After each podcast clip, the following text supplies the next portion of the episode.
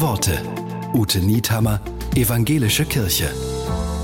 Wie Kirche sein könnte, die Bloggerin Andrea Kuhle hat da so eine Idee. Manchmal wünschte ich, die Kirche wäre eine Villa Kunterbund. Unsere Schätze würden wir mit allen teilen und müden Seelen Süßes schenken.